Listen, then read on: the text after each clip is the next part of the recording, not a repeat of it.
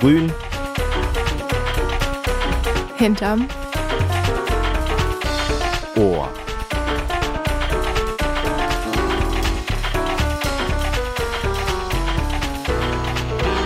Grün hinterm Ohr. Das Umweltmagazin bei Radio Korax. Für alle, die gerne Wale retten und Bäume kuscheln.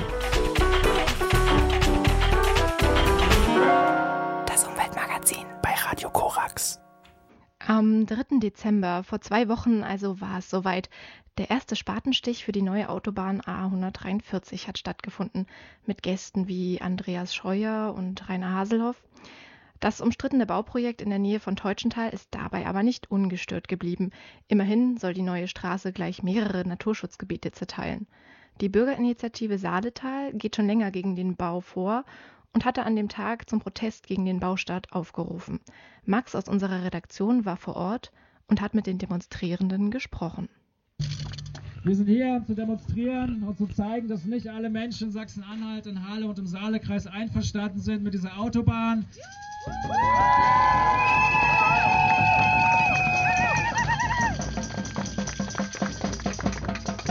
Also hier soll jetzt noch angefangen werden, einen neuen Abschnitt der A143 zu bauen, 12 Kilometer Autobahn für 350 Millionen Euro. Eine enorme Ressourcenverschwendung, weil wenn das Ding fertig ist, müssen wir unseren Verkehr so weit reduziert haben, dass niemand mehr diese Autobahn braucht. Hi, ich heiße Konrad Kunze, ich bin äh, Wissenschaftler, arbeite in Berlin an der Freien Universität und mache hier seit, äh, ich glaube, zehn Jahren ungefähr als äh, Pressesprecher an der BI mit. Also du bist in der Bürgerinitiative hier tätig. Ähm, wie sieht denn momentan eure Arbeit denn hier aus? Also ist denn noch was zu, zu machen? Du hast vorhin in deiner ähm, kurzen Ansprache erwähnt, dass es gegen europäisches Recht verstößt. Wie sieht denn das genauer aus hier? Ja, also sieht so aus, dass ähm, wir einen Gerichtsprozess äh, gegen die Autobahn geführt haben. Das war im Juni. Und äh, wir haben sehr gute Argumente vorgebracht. Es ging um äh, Stickstoffwerte, es ging um Fledermäuse natürlich, es ging um das Erdbebenrisiko, es ging um Zerschneidung der Landschaft. Und äh, also wir waren der Meinung, dass wir in allen Punkten wirklich gute Gründe hatten, dass die Autobahn nicht gebaut werden kann. Und dieses untere Saaletal gehört zum Natura 2000 Gebiet, das sogenannte, oder das heißt auch Flora, Fauna, Habitatschutzgebiet, FFH. Und äh, da hat also die Europäische Union und die Bundesrepublik äh, definiert, äh, welche Gebiete so wichtig sind, dass sie unter europäisches, äh, äh oder europäischen Schutz kommen. Das war in den 90ern.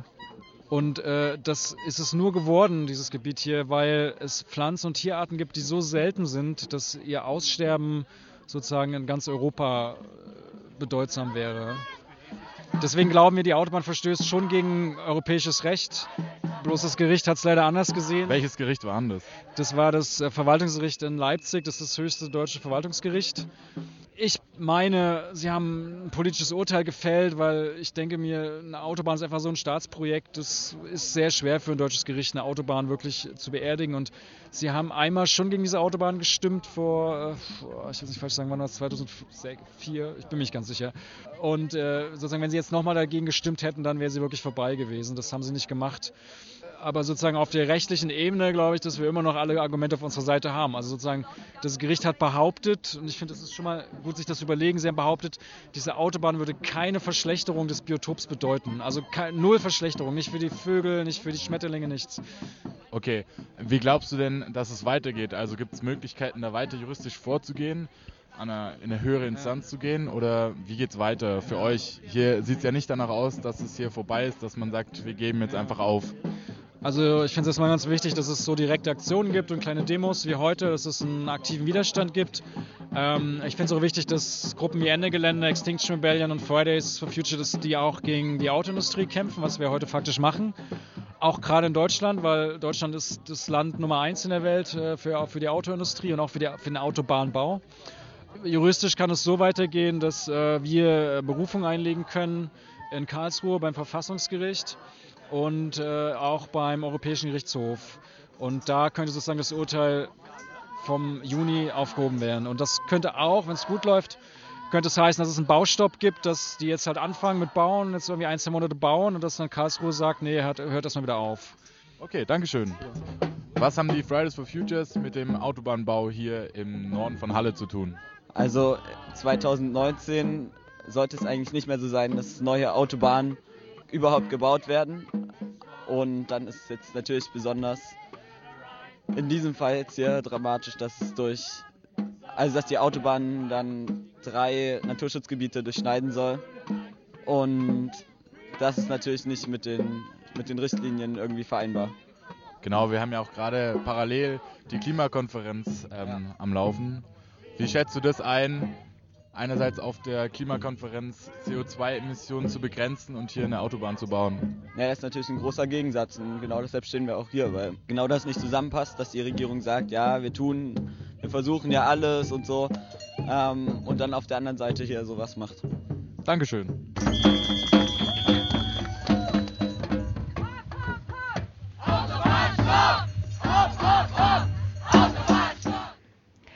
Hoffen wir also, dass es noch nicht zu spät ist und der Autobahnbau der A143 immer noch verhindert werden kann. Heute ist es noch eine Woche bis Weihnachten und die Läden sind gefüllt mit Spielzeug, Büchern, Elektronik und jeder Menge Menschen, die all das kaufen wollen.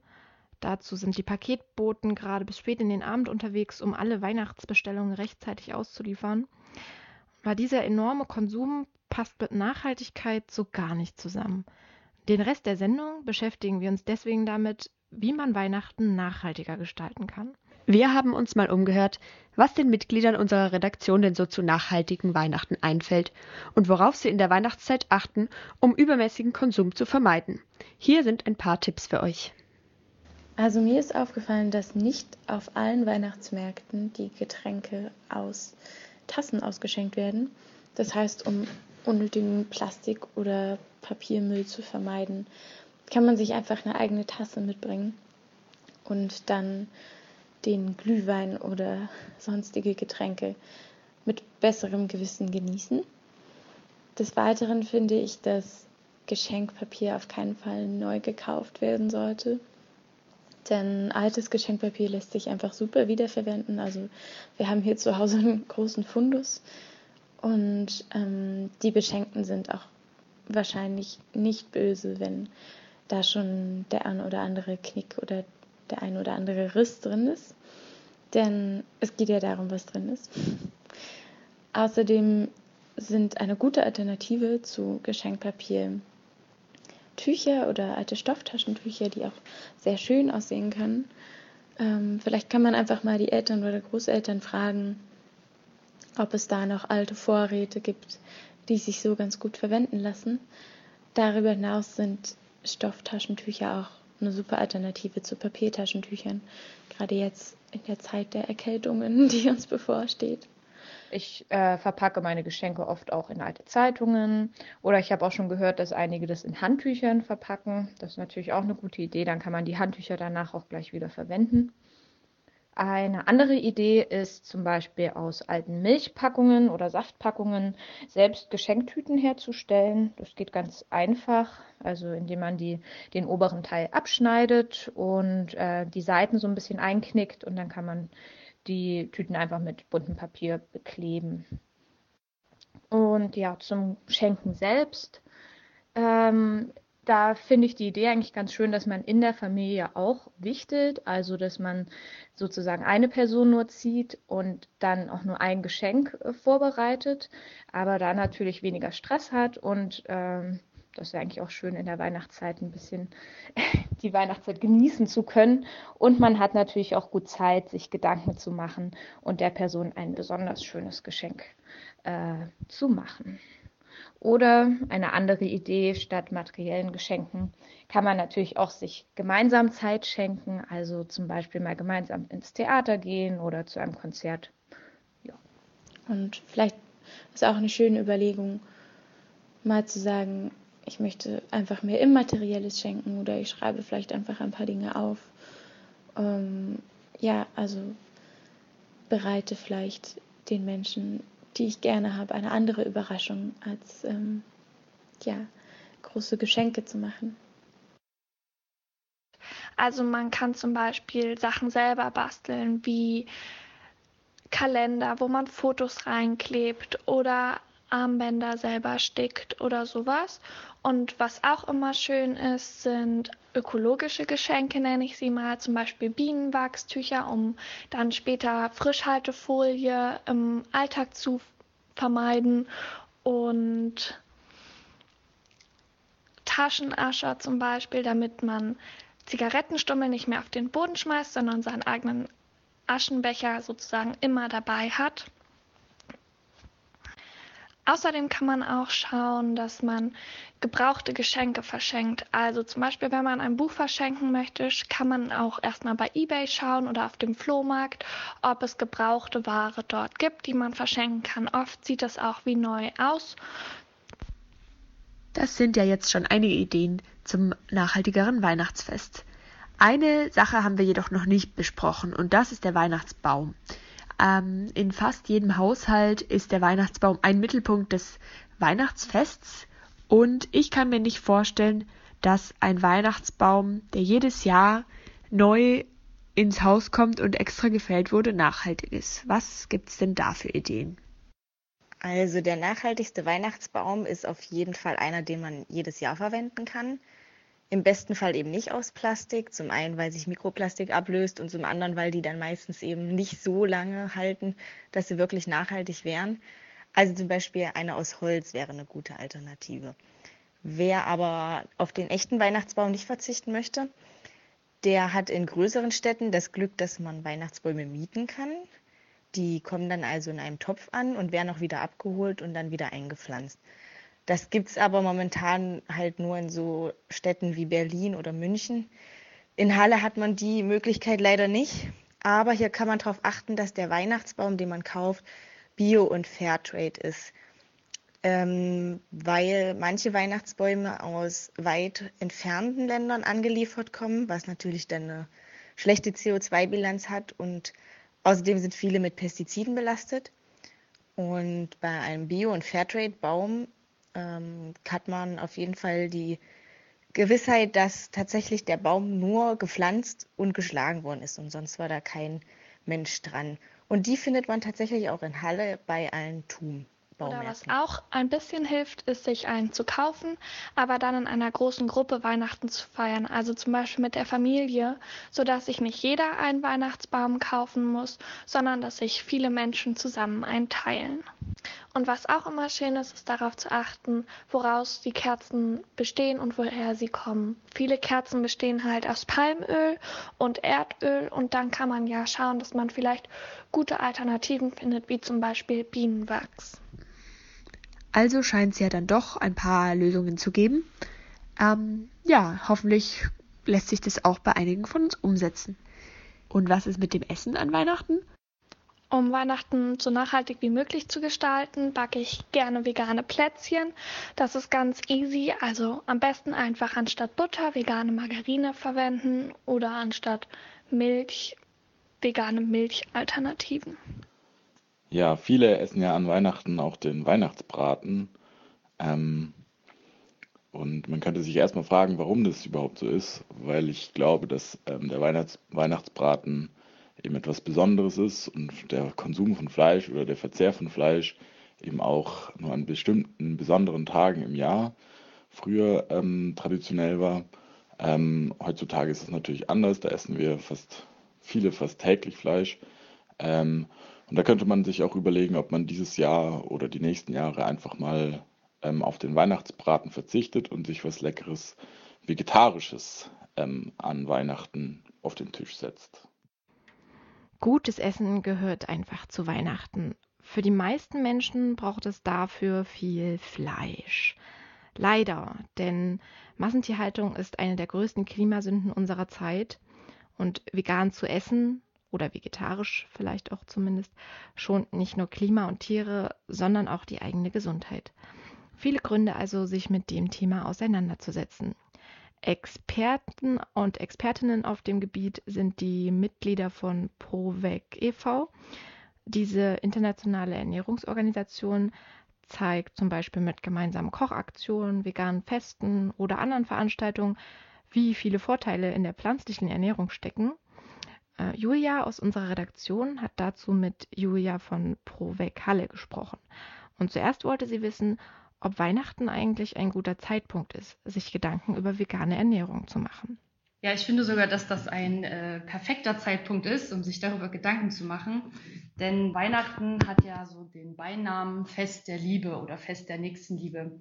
Und ich finde, wenn man da mal tiefer drüber nachdenkt, drängt sich uns ja leider wieder diese Widersprüchlichkeit auf, dass an Weihnachten einkalkuliert wird, der Tradition wegen, Tausende, Millionen Lebewesen auszubeuten, zu töten, nur für den eigenen Genuss, während vielleicht im engsten Familienkreis die eigenen Haustiere mit als Familienmitglied quasi am Esstisch sitzen, vielleicht sogar ein Weihnachtsgeschenk unterm Baum liegen haben. Und die anderen Tiere, die auf dem Teller landen, einfach weil sie leider als falsche Spezies geboren worden sind, nicht in diesen äh, Genuss kommen, verschont zu bleiben.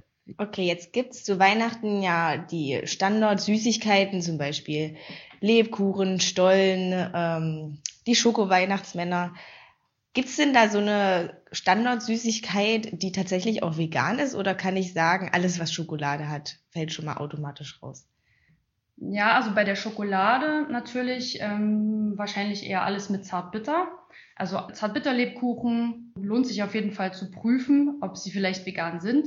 Ich weiß, in manchen Supermärkten gibt es auch Zartbitterlebkuchen mit einem V-Label drauf. Aber auch wenn es nicht drauf ist, lohnt sich Zutatenliste lesen, ähm, worauf man dann da achten sollte, was eben nicht drin sein sollte. Ist ja meistens auch gut kenntlich gemacht. So Butter, Reinfett ist meistens drin oder Magermilchpulver, Süßmolkepulver. Und ja, wenn das nicht drin ist, kann man es eigentlich guten Gewissens kaufen. Und auch dieses kann Spuren von enthalten. Ähm, das hält einen nicht davon ab, denn so gesehen ist das zumindest meinem Verständnis nach, und das teilen sehr viele Menschen, die ich kenne, trotzdem vegan, weil das nur ein Hinweis für Allergiker und Allergikerinnen ist und eher darauf hindeutet, dass das Produkt zum Beispiel in der gleichen Produktionshalle wie andere Produkte mit tierischen Bestandteilen gefertigt wurde. Also es heißt nicht unbedingt, dass das da drin ist. Ah, okay. Wo finde ich das? Du sagst manche Sachen schon im normalen Supermarkt, aber wenn ich jetzt tatsächlich den veganen Schoko-Weihnachtsmann haben möchte, wo gucke ich da am besten? Ja, ich, soweit ich weiß, ähm, gibt es in gut sortierten Bio- und Drogeriemärkten in Halle auch ein verschiedenes veganes Weihnachtssortiment, das dann eben auch Dominosteine gibt, Baumkuchen, verschiedene Lebkuchen mit Füllung, ohne Füllung und auch Schoko-Weihnachtsmänner. Und konkret ein regionales Produkt, was jetzt vielleicht nicht rein weihnachtlich ist, aber eine nette Geschenkidee oder auch zum Selbstessen, wären die veganen Hallorenkugeln, weil das ist ja auch so ein bisschen was Besonderes und äh, die sind sehr lecker und die Schokolade ist auch Fairtrade, was man ja mal positiv hervorheben kann. Das stimmt. Ähm, kann man natürlich am besten seine Weihnachtssüßigkeit noch einfach selber machen.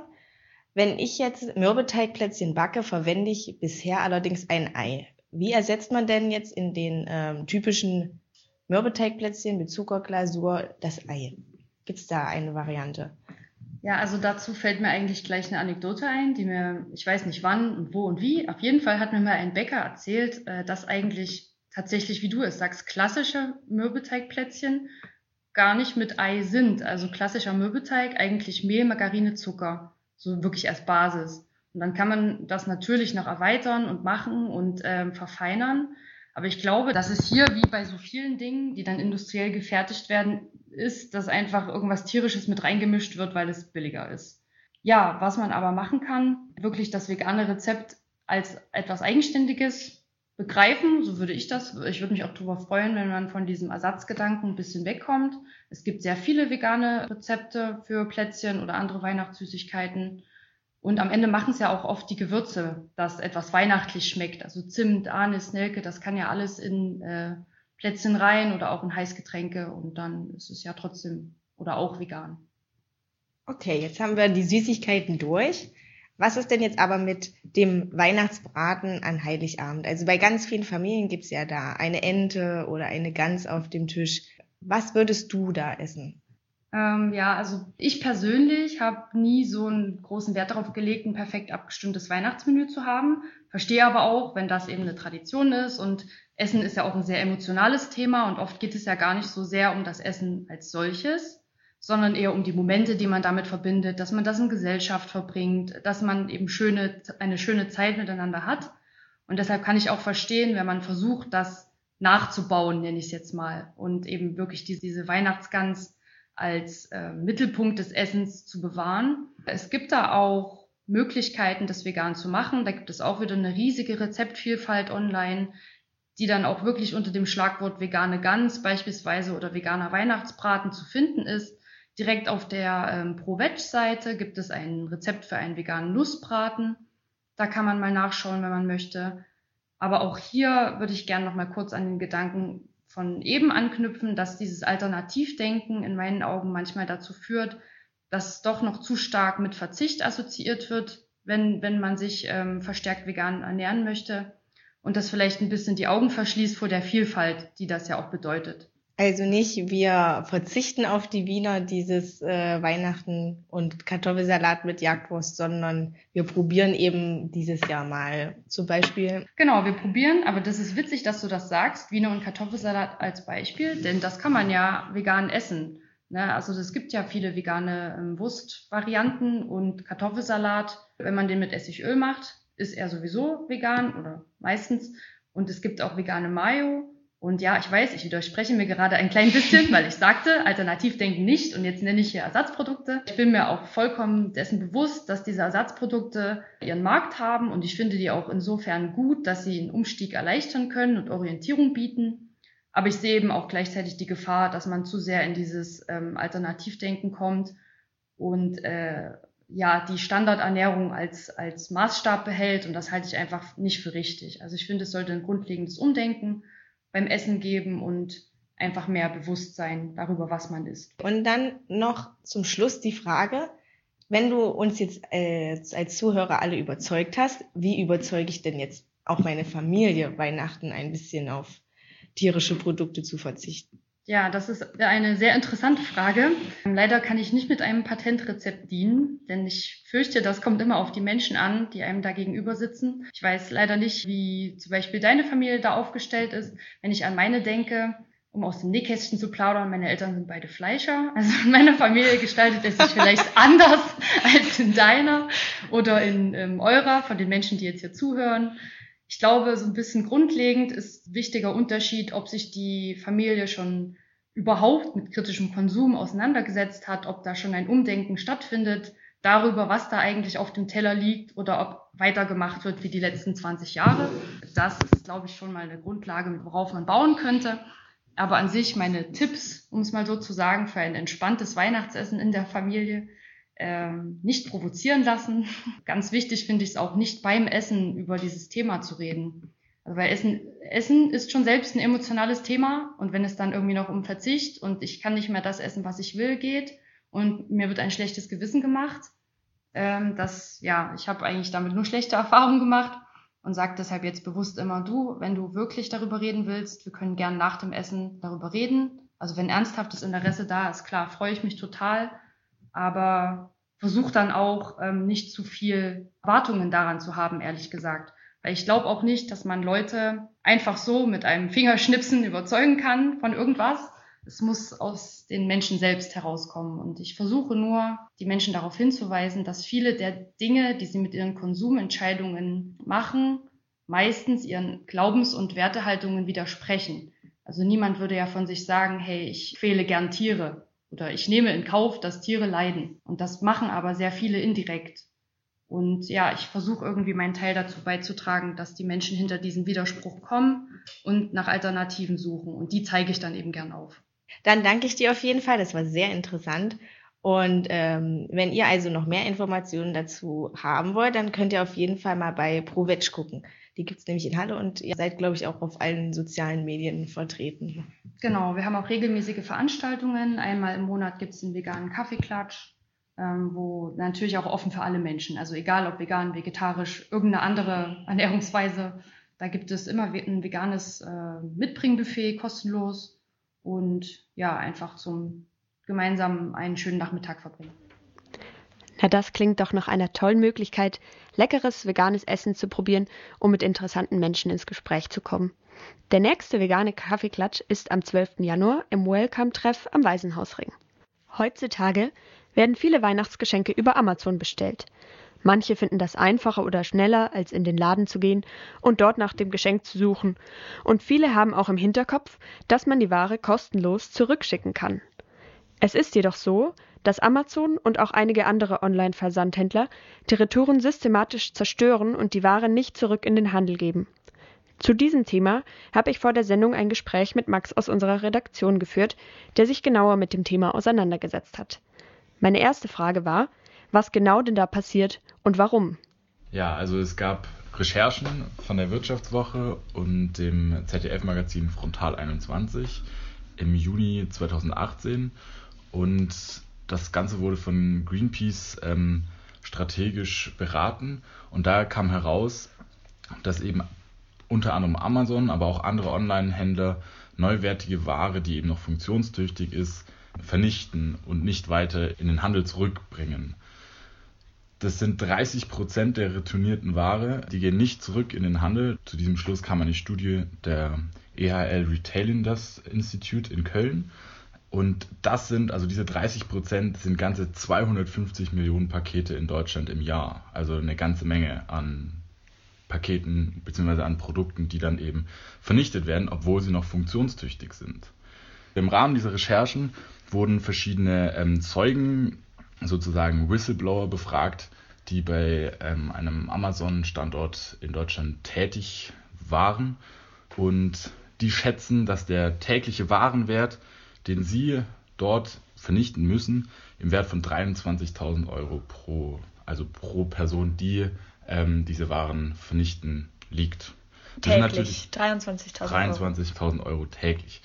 Das ist eine ganz schöne Menge, wenn man das jetzt mal darauf bezieht, dass es nur eine Person ist. Und es gibt ähm, in ganz Deutschland elf Amazon-Verteilstationen bzw. Ähm, Amazon-Niederlassungen. Und das ist natürlich dann eine ganz schöne große Menge. Ich kann mir ehrlich gesagt kaum vorstellen, dass es sich finanziell lohnt, für die, die, die Unternehmen, die über Amazon Ware verschicken, die Ware einfach komplett neuwertig wieder zu zerstören. Warum kann es sich lohnen oder warum machen die das? Hm, der, der Haken ist dabei, dass eben die Entsorgung wirklich billiger ist als die Lagerung. Das heißt, diese Online-Unternehmen, gerade Amazon, der eben mit 46% Marktanteil der Marktführer sozusagen ist, denen ist es sehr teuer, die Waren lang, über lange Zeit in ihrem Lager zu lagern. Und da ist es eben einfach wirtschaftlich günstiger, die Ware zu vernichten und sie eben durch neue Ware, die dann benötigt wird, auszutauschen. Ja, das ist ja erschreckend eigentlich. Und wie ist die rechtliche Lage? Also warum oder ist es überhaupt erlaubt, neuwertige Ware zu zerstören? Oder, oder verstößt Amazon dagegen geltendes Recht? Soweit ich das weiß, ist es kein Problem. Also es ist erlaubt. Es gibt in Deutschland, anders wie in anderen europäischen Staaten, dort meines Wissens keine Gesetzgrundlage, die das verbietet. Es wird sogar indirekt verstärkt dadurch, dass es sogar aus steuerrechtlichen Gründen teurer ist, wenn man jetzt die ähm, zurückgeschickte Ware ähm, spenden würde, ist sogar teurer als die Vernichtung. Heißt, die Online-Händler, gerade zum Beispiel so kleinere, die Amazon als Marketplace nutzen, können nicht mal ihre Ware spenden oder könnten es tun, würden dadurch aber finanziell nicht profitieren. Also sie Verluste und erleiden. Klar, und wenn da geht es halt knallhart um, um wirtschaftliche Interessen, dort möchte jeder genug Geld verdienen. Okay, und du hast davor erwähnt, dass Greenpeace diese Missstände mit aufgedeckt hat. Gibt es da Aktionen oder, oder irgendwelche ähm, Unternehmungen von Greenpeace, um diese Situation zu ändern? Ja, genau. Also Greenpeace hat einerseits die, die Recherche begleitet, ähm, hat dann auch zusätzlich öffentlich wirks, ähm, öffentlichkeitswirksame Aktionen gemacht, unter anderem ähm, vor dem Prime Day. Das ist ein Tag, an dem bei Amazon viele Artikel sehr günstig zu erwerben sind, um eben die Kunden zu binden. Dort hat, die, hat Greenpeace mit einer Aktion auf dem Dach auf einem Logistikzentrum in der Nähe von Hamburg eine große Aktion gemacht. Das ging auch durch die Presse. Ähm, das ist einmal der eine Schritt, überhaupt auf das Thema aufmerksam machen, natürlich auch durch die Medien, also durch die Wirtschaftswoche und, ZDF, und das ZDF. Zusätzlich haben sie auch eine Petition gestartet mit 145.000 UnterzeichnerInnen. In, diesem, in dieser Petition fordern sie ein Ressourcenschutzgesetz. So etwas ähnliches gibt es auch schon in anderen europäischen Ländern. Also man hat sich sozusagen fast so, musste gar nichts Neues erfinden und hat einfach geschaut, was ist in unseren Nachbarländern der Fall. Ähm, und in diesem Ressourcenschutzgesetz fordern, haben sie drei Hauptforderungen.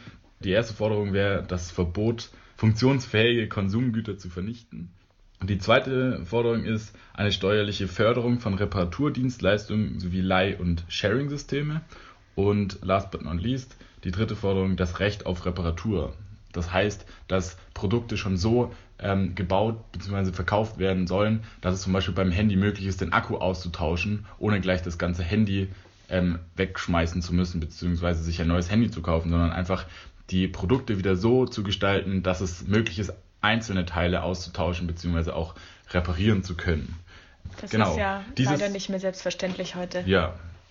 Zusätzlich fordert Greenpeace auch die Politik auf, den Einzelhandel wieder so zu gestalten, dass auch eben in der Fußgängerzone, äh, dass da eben auch der Schuster wieder da ist, beziehungsweise dass sich einfach unser, unser Konsumverhalten auch dahingehend wieder ähm, entwickeln kann, dass wir nicht dieses Kauf ein, schmeiß weg und dann kommt das nächste. Zu verinnerlichen, ja. Genau, ja. ja. Ähm, zusätzlich auch noch von Greenpeace gibt es auch noch die Make Something ähm, Aktion. Ähm, da gab es jetzt auch hier in Halle, letzte Woche war die, die Make Something Week, die war auch global und da wurden ganz viele solche Initiativen gefördert und eben darauf aufmerksam gemacht. Selber machen und reparieren, anstatt neu kaufen und wegwerfen. Genau, das, das ist das Beste. Das heutige Motto. Und man kann auch einfach mal in den Einzelhandel gehen, da trifft man auch Leute, man geht unter Menschen, ist auch ganz nett. ähm, also wie immer, der, der, erste Schritt, der erste Schritt ist bei einem selbst. Ja, dann vielen Dank, Max. Ich hoffe, ähm, ihr habt was Neues gelernt. Und ja, anstatt auf Amazon zu bestellen, was ja auch nicht nur aus ökologischen Gründen fragwürdig ist, könnten wir eben doch wieder mehr selber machen und mehr selber einkaufen gehen und nur im allergrößten Notfall, wenn wir wissen, dass wir das Bestellte auch wirklich behalten wollen, äh, vielleicht auf Amazon zurückgreifen. Das ähm, war es auch schon wieder mit äh, Grün hinterm Ohr. Hoffentlich habt ihr die ein oder andere Anregung für ein nachhaltiges Weihnachtsfest ähm, mitgenommen. Also fass nochmal zusammen. Ähm, ihr müsst also, naja, ihr dürft ein veganes Weihnachtsessen ähm, kreieren, beim Geschenke einpacken ganz kreativ werden mit ähm, Zeitungspapier oder Magazinen oder was euch sonst noch so einfällt. Und als Geschenke selbst kein unnötiges Zeug schenken, sondern ähm, gemeinsame Zeit zum Beispiel schenken oder wem da nicht so was einfällt, ähm, von Oxfam Unverpackt gibt es zum Beispiel tolle Spendengeschenke. Ähm, die machen sich auch immer ganz gut. Da freut sich dann nicht nur der Mensch, äh, dem mir das schenkt, sondern auch noch jemand oder mehrere am anderen Ende der Welt. Ähm, genau, und dazu natürlich noch einen selbstgezimmerten Weihnachtsbaum, oder Lola? Mhm. So einen will ich mir auch unbedingt besorgen dieses Jahr.